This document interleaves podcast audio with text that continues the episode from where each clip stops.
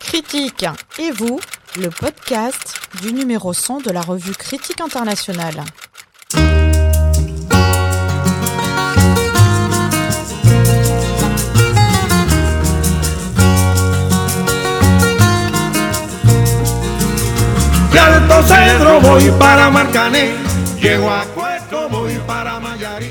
Pour fêter la parution du numéro 100 de Critique internationale, nous allons à la rencontre de ses lecteurs.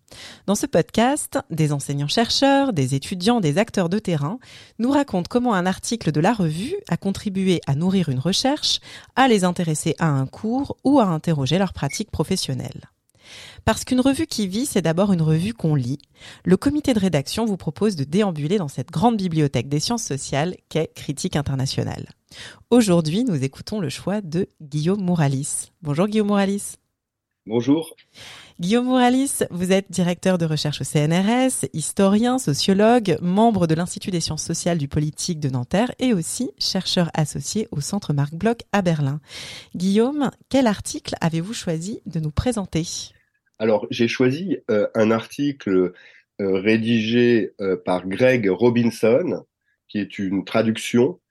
Cet article est intitulé Le projet M de Franklin Delano Roosevelt, construire un monde meilleur grâce à la science des races. Et il a été publié en 2005 dans le numéro 2 de Critique internationale. Alors, Guillaume, de quoi, de quoi parle cet article, brièvement?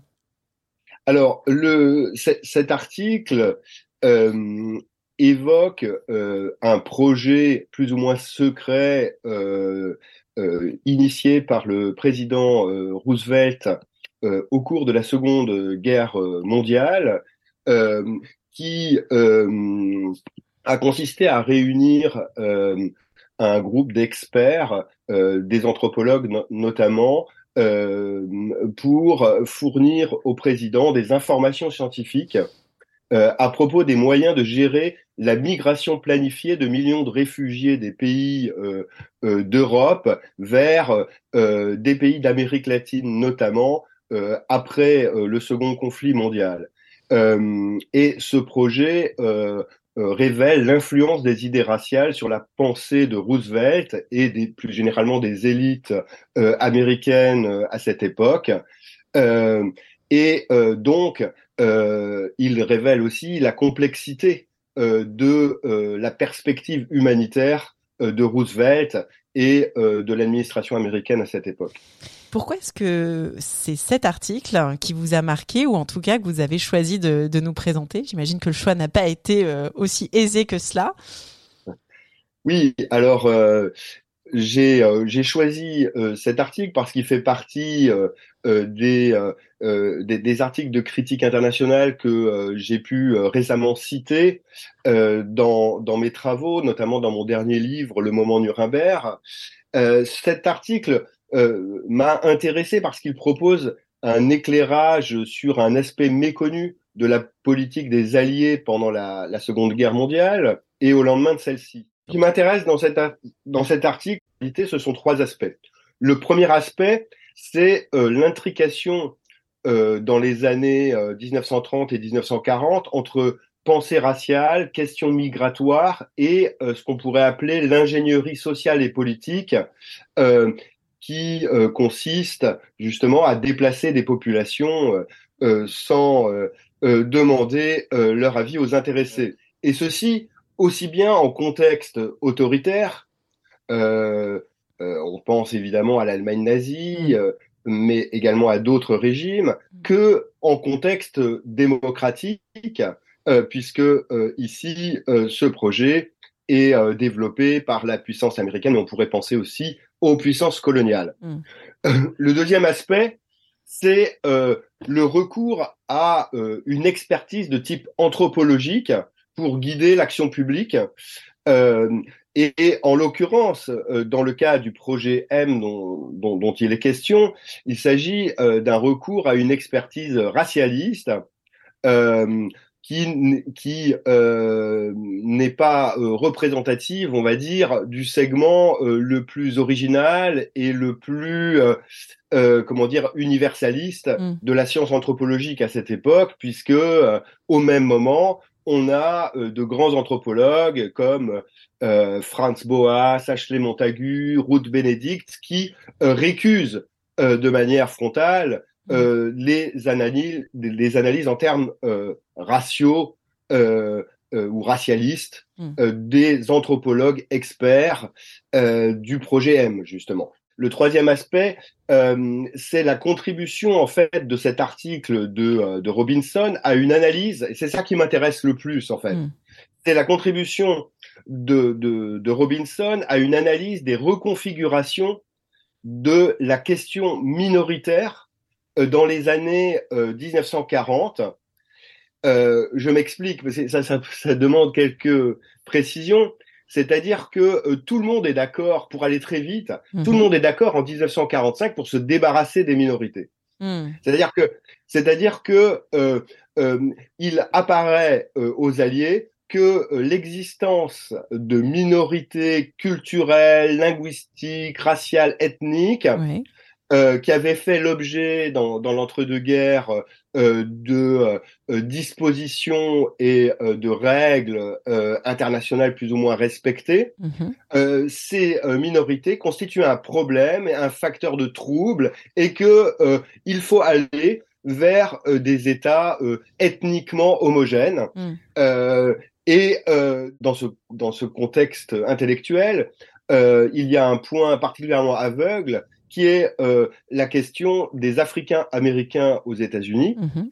puisque euh, les Africains américains aux États-Unis ne sont pas considérés en fait comme une minorité euh, à cette époque par le gouvernement américain, mhm. et leur leur, leur statut de, de, de groupe persécuté n'est pas envisagé, ce que les intéressés contestent. Euh, mais euh, leur contestation euh, se heurte justement à cette à, à, ce, à, ce, à, ce, consensus visant à se débarrasser des minorités. alors quand je dis se débarrasser, c'est pas moi qui d'ailleurs qui qui invente ou emploie ce mot, c'est le mot même, c'est le mot même employé par un des euh, experts influents euh, hmm. du projet M, qui s'appelle Joseph Schechtman, qui est proche des sionistes euh, conservateurs comme Jabotinsky, et qui écrit un livre relativement influent où il appelle justement à revoir la carte euh, euh, des minorités en, hmm. Europe pour constituer des, des, des États euh, ethniquement homogènes. Et alors, ce, ce projet M d'apparence si mystérieux, quelle a été sa, sa postérité? Est-ce qu'il a été, est-ce qu'il a eu des applications concrètes? Oui, alors comme le montre finalement Greg Robinson à la fin de son article, ce, ce, ce projet finalement a été enterré euh, après la mort de Roosevelt en 1945 mm. euh, et euh, n'a pas débouché sur des politiques concrètes puisque le le, le, un des axes de ce projet était de déplacer des, des réfugiés européens vers l'Amérique latine. Mm. les, les, les, pays latino-américains étaient très défavorables globalement à ce projet ce qui m'a euh, intéressé dans, dans, dans, dans, cet article et euh, dans la mise euh, au jour de ce projet M, c'est que le, le, le, consensus qu'il qu'il révèle et qui consiste à se débarrasser entre guillemets mmh. des, des, des, minorités euh, en favorisant euh, euh, des déplacements de population massifs et hmm. des politiques d'assimilation, eh bien ce, ce contexte rendait particulièrement difficile aux États-Unis l'expression de revendication collective de la minorité africaine américaine qui n'était ni vue comme une minorité, et puis d'autre part, elle avait également, a fortiori, beaucoup de mal à, à, se présenter comme une minorité persécutée en tant que minorité. et ce contexte rendait, rendait les, les, les, les, revendications, notamment en termes juridiques, en termes de mobilisation du droit international, particulièrement euh, difficiles. Et moi, c'est ça qui m'a intéressé euh, lorsque je me suis euh, penché sur euh, les appropriations en fait mmh. du droit international, du droit pénal international, des outils de Nuremberg par les Africains américains au lendemain de la Seconde Guerre mondiale. Comment est-ce que vous situeriez cet article dans les débats actuels sur la question? C'est vrai que cet article, vous l'avez rappelé, il est paru en, 2005. Euh, il est question d'une science des races, avec trois petits points d'ailleurs entre science et, race. On sent comme une hésitation. Voilà, vous, vous, situez où ça, ça peut-être sa plus grande portée? J'allais dire que que c'est un cet article représente une étape dans une réflexion euh, euh dans une réflexion qui s'est pas mal développée depuis. Alors je pense notamment euh, au livre de, euh, euh, de Mark Mazower, No Enchanted Palace, mhm. qui aborde en fait cette question en la développant et on, on, voit bien que en fait en fait, y compris les partisans, si vous voulez, du droit des minorités, comme euh, euh, quelqu'un, un, juriste comme Jacob, Jacob Robinson, rien à mmh. voir avec l'auteur de l'article, euh, qui a beaucoup écrit et s'est beaucoup mobilisé dans les dans l'entre-deux-guerres pour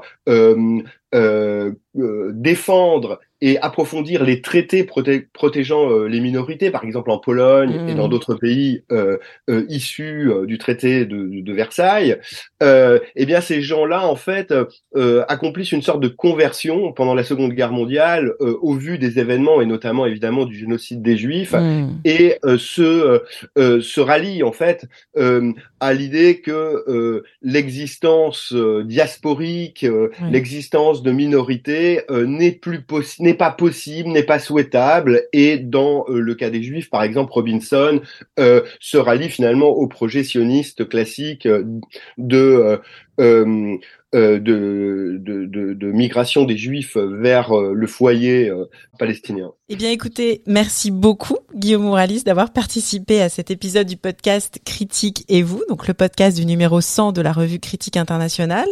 On rappelle le titre de l'article que vous avez sorti de la bibliothèque. Il s'agit de Greg Robinson, le projet M de Franklin Delano Roosevelt, construire un monde meilleur grâce à la science des races. C'est paru donc dans le numéro 27 de Critique internationale en 2005 et on souhaite à tous les auditeurs et à toutes les auditrices une bonne écoute et surtout une bonne lecture future. À bientôt.